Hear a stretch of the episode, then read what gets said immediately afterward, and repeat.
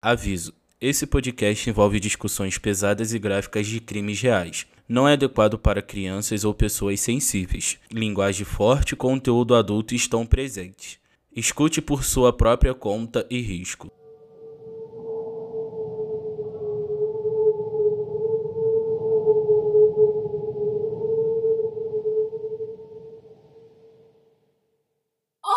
Meus amores, tudo bom com vocês? Eu sou a Thay e esse é o podcast Crime Notório.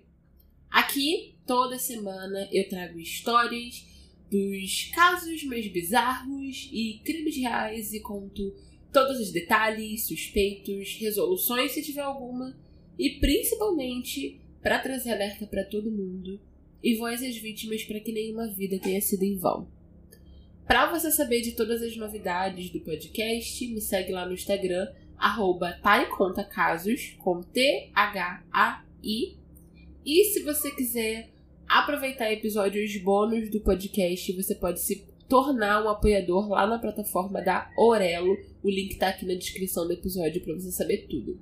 E se você tem uma loja ou um produto e quer anunciar a sua marca aqui no Crime Notório, você pode entrar em contato pelo nosso e-mail criminotóriopod.gmail.com ou me mandar uma mensagem lá no Instagram, arroba E hoje nós vamos falar sobre o desaparecimento de Tara Calico.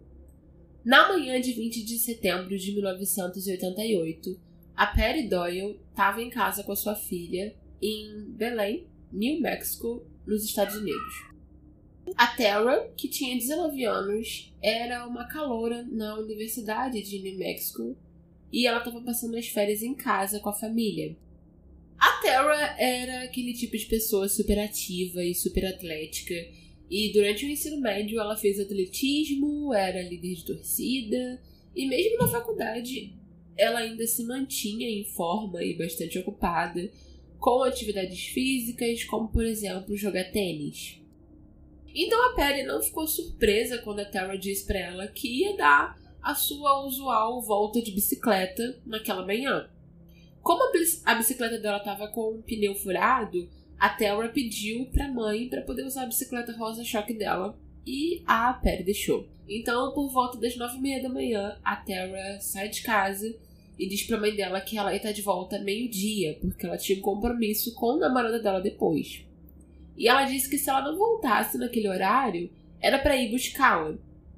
Isso pode parecer meio estranho, mas a Terra era extremamente regrada e pontual, então, como ela tinha planos à tarde, ela só queria se certificar de que, mesmo que ela perdesse a hora, a mãe dela ia buscá-la para avisar que ela estava atrasada.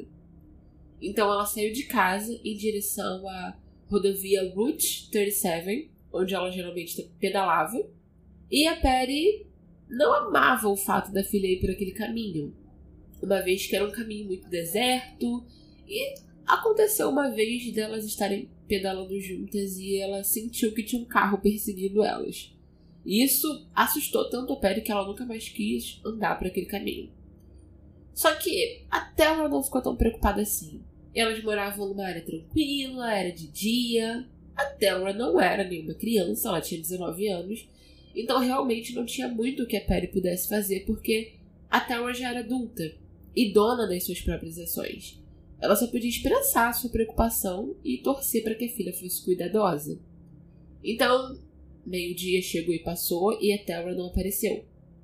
E a princípio a Perry não se preocupou tanto, afinal era normal, sei lá, uma pedalada demorar um pouco mais. Só que aí quando uma hora passou, duas horas, a tarde chegou, ela começou a estranhar que a filha dela, sempre tão organizada e pontual, não tivesse voltado ainda. Afinal, ela saiu às nove e meia da manhã. E aí a Perry decidiu pegar o carro e ir atrás da Terra, assim como ela pediu. E ela sabia exatamente onde procurar, porque a Terra sempre andava de bicicleta pelo mesmo trajeto. Era um trecho de 27 quilômetros naquela rodovia, a Route 37. Só que a Perry dirigiu para cima e para baixo na rodovia, esperando encontrar vislumbre né, da bicicleta rosa-choque. Só que quilômetro e quilômetro foram passando e ela não encontrou nada. Nenhum sinal da bicicleta, nenhum sinal da Terra. A Perry começou a ficar preocupada porque simplesmente sumir não era do feitio da Terra. ela era uma pessoa sistemática, metódica com horários. Mas ela não queria fazer tempestade em copo d'água. Óbvio que existiria uma razão lógica e ela e a Terra iam rir disso depois. Então ela resolveu ir para casa na esperança de que elas só tivessem se desencontrado e a filha já estivesse lá. Porém, quando ela chegou em casa, o seu pior pesadelo estava acontecendo. A Terra também não estava lá. Então a Perry pensou: chega. E ela e o marido dela, John, padrasto da Terra, foram até a polícia e a reportaram como desaparecida. E o departamento de polícia levou o desaparecimento da Terra bem a sério desde o começo, que é algo que a gente não vê em todos os casos. Eles acreditavam na palavra, acreditaram na palavra da família e dos amigos que disseram que a Terra definitivamente não era o tipo de pessoa que ia mudar os seus planos impulsivamente, sem avisar ninguém, principalmente os pais. Ela era meticulosa e ela tinha planos para aquela tarde. Se a Terra não apareceu, alguma coisa tinha acontecido com ela.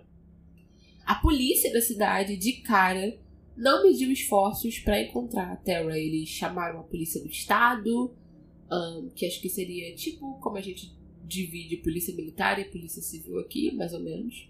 Os departamentos das cidades vizinhas foram para ajudar. E aí logo haviam inúmeras autoridades competentes procurando pela Terra e o empenho deles deu resultado, porque ainda naquele mesmo dia a polícia encontrou pistas que fizeram o coração da Perry se despedaçar. Ali, numa saída da rodovia, muito próximo do trajeto que a Terra fazia, havia marcas de pneu de bicicleta. Sem a bicicleta da Perry para fazer uma comparação, não tinha como provar que aquelas marcas significavam que a Terra passou ali. Mas fontes dizem que as marcas não estavam certinhas, parecia que houve alguma luta, que a bicicleta derrapou, algo do tipo. Então, obviamente, todo mundo fez uma associação. E muito próximo de onde as marcas do pneu de bicicleta estavam, tinham marcas de pneu de carro, junto com um Walkman quebrado. E ele parecia muito com o Walkman amarelo que a Terra tinha e sempre levava toda vez que ia andar de bicicleta. E bem, eles também encontraram dentro desse Walkman a fita cassete de uma banda chamada Boston, que era uma banda que a Terra ouvia. Para quem é muito jovem e não sabe o que é Walkman, uh, como eu posso explicar? é o que a gente usava antes de Spotify. Era um aparelhinho que você podia pôr a fita cassete, né? Na época das fitas cassete. E eu vi enquanto andava. Tinha fone de ouvido uh, anexado. E você ouvia a fita. Depois evoluiu pro Discman, quando a gente evoluiu pro CD e, e depois pro MP3 e por aí vai. Enfim, a polícia encontrou testemunhas que disseram que viram uma mulher que tinha as características da Terra andando de bicicleta na manhã em que ela desapareceu. Palhadores disseram que viram essa mulher com as características da Terra seguindo em direção norte por volta das 11h30 da manhã, o que bateria exatamente com a intenção dela de estar em casa ao meio-dia, uma vez que esse era o sentido para a casa dela. Mas a família da Terra não descansou só no trabalho da polícia. A Patty, o padrasto da Terra, John, e a irmã mais nova dela, Michelle, fizeram de tudo para reunir voluntários numa busca pela Terra. O problema era que no dia seguinte o clima estava terrível, chuvoso e frio, e isso atrapalhou muito a busca e muito provavelmente varreu pistas que eles tão desesperadamente precisavam encontrar. Mas eles não desistiram. E no terceiro dia eles conseguiram juntar mais de 200 pessoas procurando pela Terra ou qualquer pista ou pessoa que pudesse saber o paradeiro dela. E o esforço deles deu resultado. Mais testemunhas apareceram dizendo que não somente viram a Terra pedalando pela rodovia, como a viram sendo guiada por uma caminhonete velha com uma lona na parte de trás. Guiada não, desculpa, seguida. Eles também disseram que ela estava de fone e que ela não parecia ter percebido que a picape estava seguindo ela. E bem, se ela não percebeu, como ela poderia ter se protegido desse motorista? Eu sei que talvez você esteja pensando, mas essas pessoas viram uma mulher sendo seguida por uma caminhonete e não fizeram nada. Bem, não. A gente realmente não sabe exatamente como foi a situação. E era década de 80, então as coisas eram diferentes. Talvez eles só tenham percebido quão bizarro isso era depois de saber do desaparecimento, enfim. Muito embora todas essas pistas parecessem promissoras, elas acabaram não levando a muita coisa, então tudo que a família da Terra pôde fazer foi esperar. Os meses foram passando e passando, e assim como em inúmeros casos de desaparecimento, o caso da Terra esfriou. E sem nenhuma pista nova, o caso eventualmente é esquecido e arquivado. E então, no verão de 1989, o padrasto da Terra recebeu uma ligação que virou a investigação de cabeça para baixo. Em julho de 1989, o John recebeu uma ligação de um amigo, super agitado e ansioso, meio que cuspindo as palavras com pressa. E essa ligação falou algo sobre ter visto uma foto da Terra num programa de TV. Então o coração do John disparou na hora e ele perguntou do que, que esse amigo estava falando. Que foto era essa? Como assim? E o cara explicou que. E o cara explicou que no programa, uma mulher em Port St. John, na Flórida, estava no estacionamento de uma loja de conveniência no dia 12 de junho de 1989. E ela viu uma van branca com um cara sentado no banco do motorista. Sozinho, ninguém no banco do carona. E isso não é nada demais, exceto que quando essa van saiu da loja, minto, exceto que quando ela saiu da loja, a van já tinha ido embora e no lugar da onde a van estava estacionada tinha caído uma foto Polaroid no chão. E ela pegou a foto e na hora ficou apavorada, porque ela sabia que tinha que ligar para a polícia imediatamente. Se você já ouviu falar do caso da Terra Calico em algum momento, você provavelmente já viu essa foto. Ela é extremamente disseminada na comunidade de True Crime e eu vou colocá-la com o post desse episódio lá no meu Instagram para vocês poderem ver. É uma foto em que aparecem dois jovens. À esquerda, você tem uma mulher ou uma menina e ela deve estar na faixa de 15 a 22, 23 anos, não dá para saber com certeza. Ela tem cabelos castanhos, assim como a Terra, e um corpo esguio. Ela tá deitada em meio a cobertores e travesseiros na traseira de uma van, parece, com os braços para trás do corpo, dando a entender que ela tá amarrada. E do lado dela tem um livro. Do outro lado tem um garotinho, loiro, de olhos claros, de 9 a 12 anos no máximo, ambos com a fita na boca. Ambos têm expressões tensas no rosto enquanto eles olham diretamente para a câmera. E o espaço em que eles estão amontoados é mal iluminado, parece que atrás do fotógrafo está a única fonte de luz. E essa foto parece ter sido tirada na parte de trás de uma van seis janelas com a porta lateral aberta. Não dá para saber em que circunstâncias essa foto foi tirada, mas é, ela é super esquisita, ela me dá arrepios, sinceramente. Eu entendo que a mulher tenha ficado assustada e levado a foto à polícia. E eles levaram a questão com uma seriedade tão grande que eles passaram a trabalhar para tentar identificar as pessoas da foto. A polícia da Flórida tentou de tudo, só que depois de seis meses eles não tinham chegado a conclusão alguma, então eles resolveram apelar para o público. E foi assim que essa foto foi parar num programa de TV, na esperança de que alguém pudesse investigar as pessoas nela, identificar as pessoas nela. Quando John ouviu essa história, ele ligou para a polícia de New Mexico na hora e ele e a Pele voaram para a Flórida junto com o FBI que tomou a liderança na investigação do desaparecimento da Terra. E a prioridade do FBI era levar a foto até o seu laboratório para que fosse feita uma análise.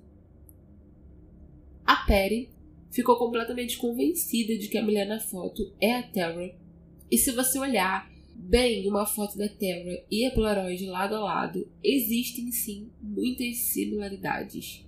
Mas a Perry aponta especificamente para uma cicatriz na perna da mulher e diz que a Terra tem a mesma cicatriz.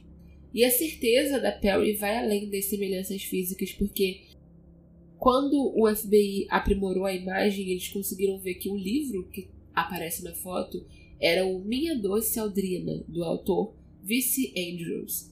E esse era o livro favorito da Telra. E obviamente é uma coincidência, no mínimo muito estranha. Mas se a gente acreditar que a mulher na foto é a Telra, quem seria o menino?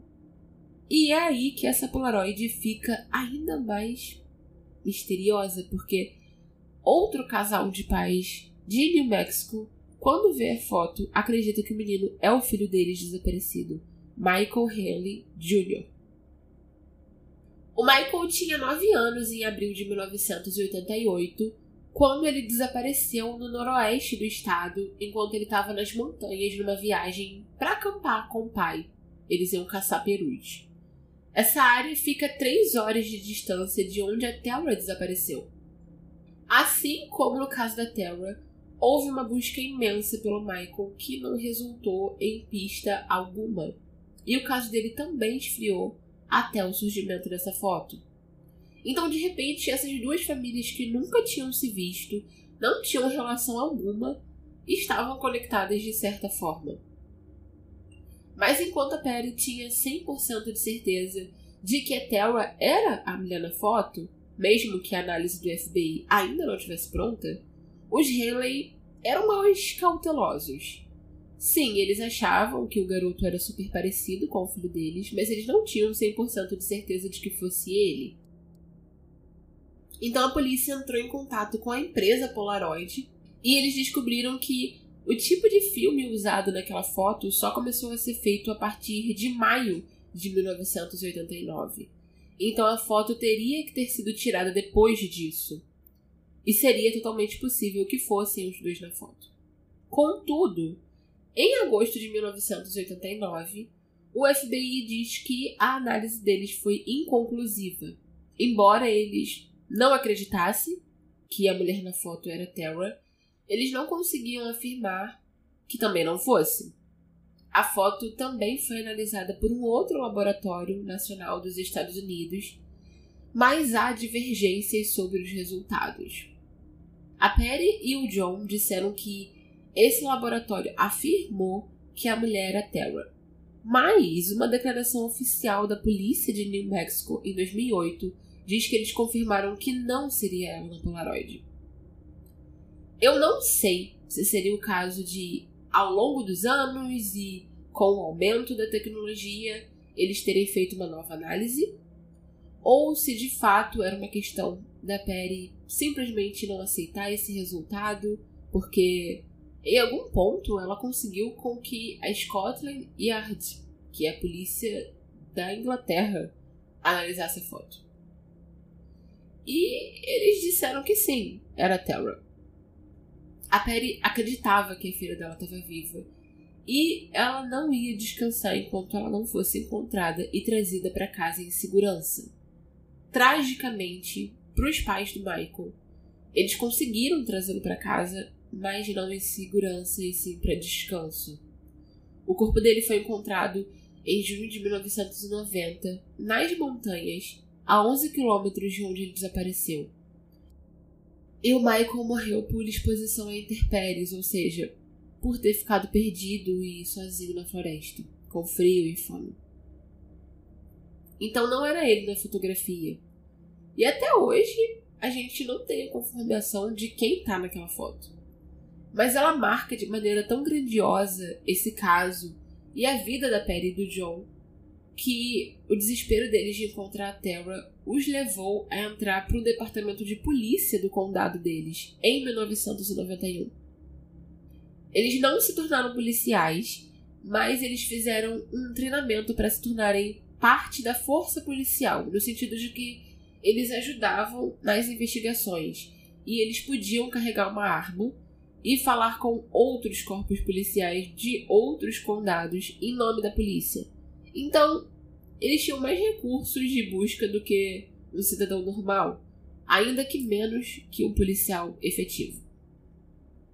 A Perry se tornou tão próxima das forças policiais que eles começaram a mandar imagens de pessoas desaparecidas para que ela ajudasse a fazer o reconhecimento imagens de corpos desmembrados, mulheres assassinadas para saber se alguma delas era Terra. E não tendo vivido o que eles viveram, isso já seria tão difícil de ver, mas com a possibilidade de que qualquer uma dessas mulheres fosse a sua filha, deve simplesmente ser algo horrível de se passar.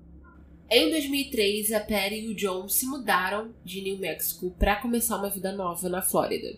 Mas, mesmo a quilômetros de distância, o estresse e a dor de ter perdido a filha e não saber o que aconteceu com ela tomou conta da saúde física e mental da Perry até que ela faleceu em 2006 de um derrame.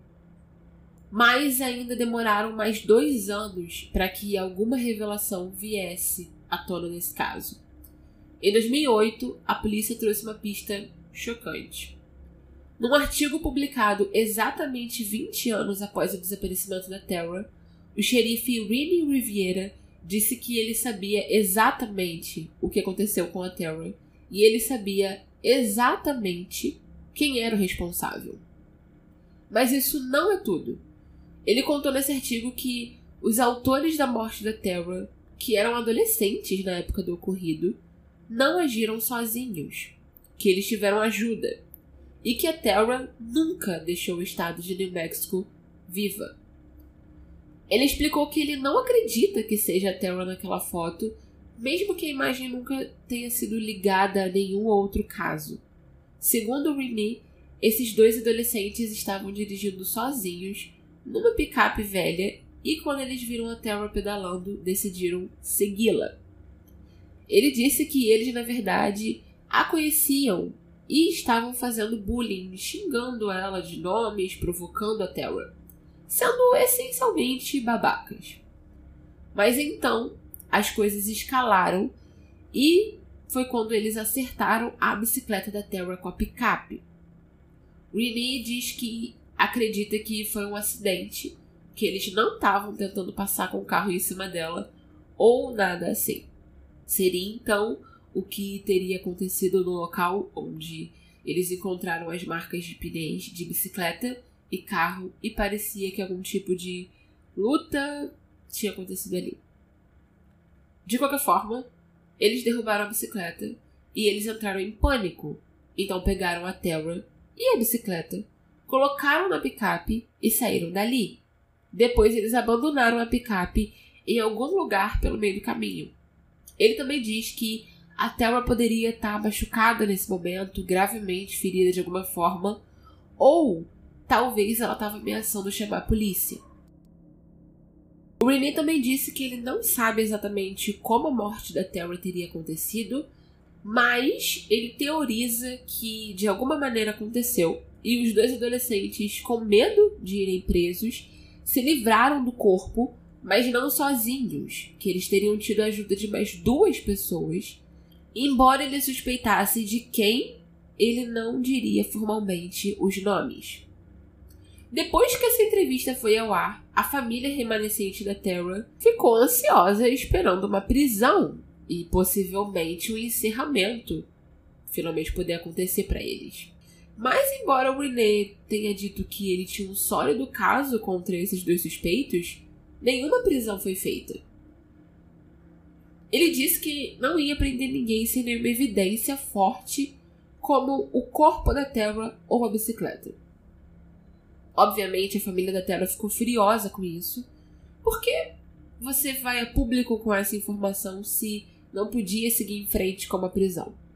E eu entendo que nos Estados Unidos uma pessoa não pode ser julgada duas vezes pelo mesmo crime. Então, quando a pessoa, a polícia acusa alguém que eles têm certeza de ser o autor, eles geralmente esperam ter um caso muito sólido, com evidências sem sombra de dúvida.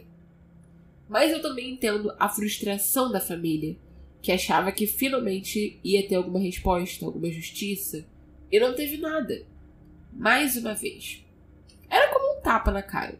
Em outubro de 2013, 25 anos após o desaparecimento da Terra, a polícia informou que estava reabrindo o caso. Uma força-tarefa foi criada para buscar respostas sobre a Terra com agentes federais, locais, toda uma equipe super especializada com o objetivo de finalmente encerrar esse caso. E alguns meses depois, alguns oficiais dessa força-tarefa deram uma entrevista. E um deles disse que, enquanto ele trabalhava no departamento de polícia do xerife, houve uma confissão em leito de morte que tinha relação com esse caso. Um homem chamado Harry Brown, em seu leito de morte, disse que, em 1988, ele morava perto de um outro cara que havia construído tipo um porão para ele e os amigos beberem, fumarem, etc. E que ele ia várias vezes lá também.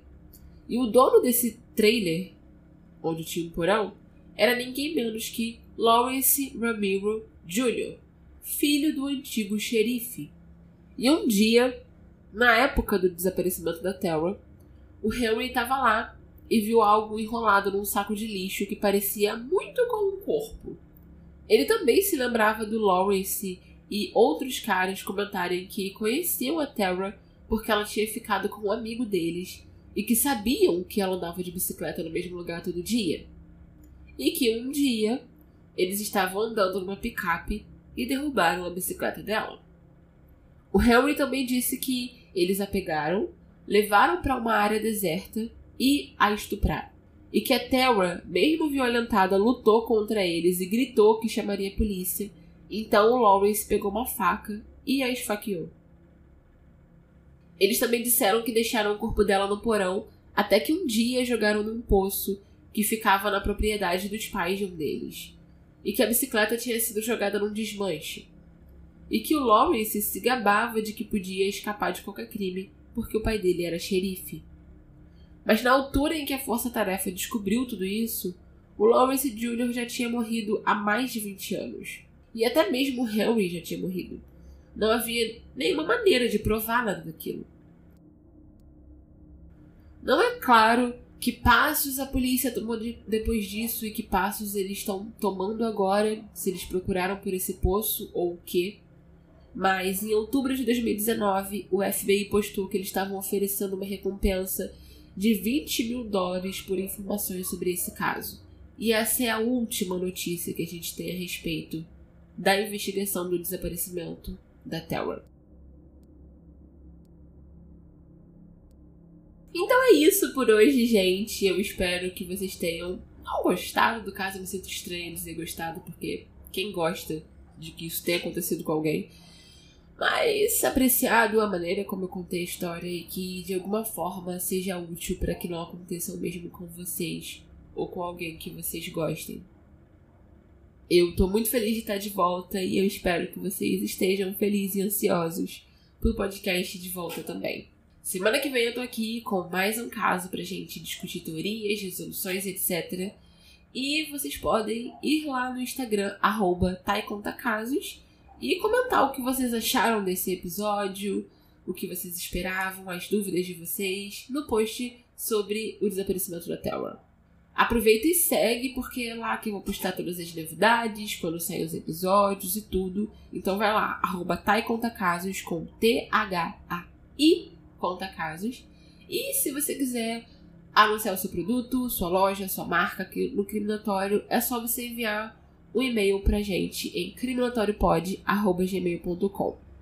Eu também conto casos lá no TikTok, arroba até conta casos, toda segunda, quarta e sexta, então você pode me acompanhar por lá enquanto não sai episódio novo por aqui. Qualquer pedido e sugestão de casos vocês podem mandar lá no Instagram. Um beijo e até o próximo episódio. Se cuidem!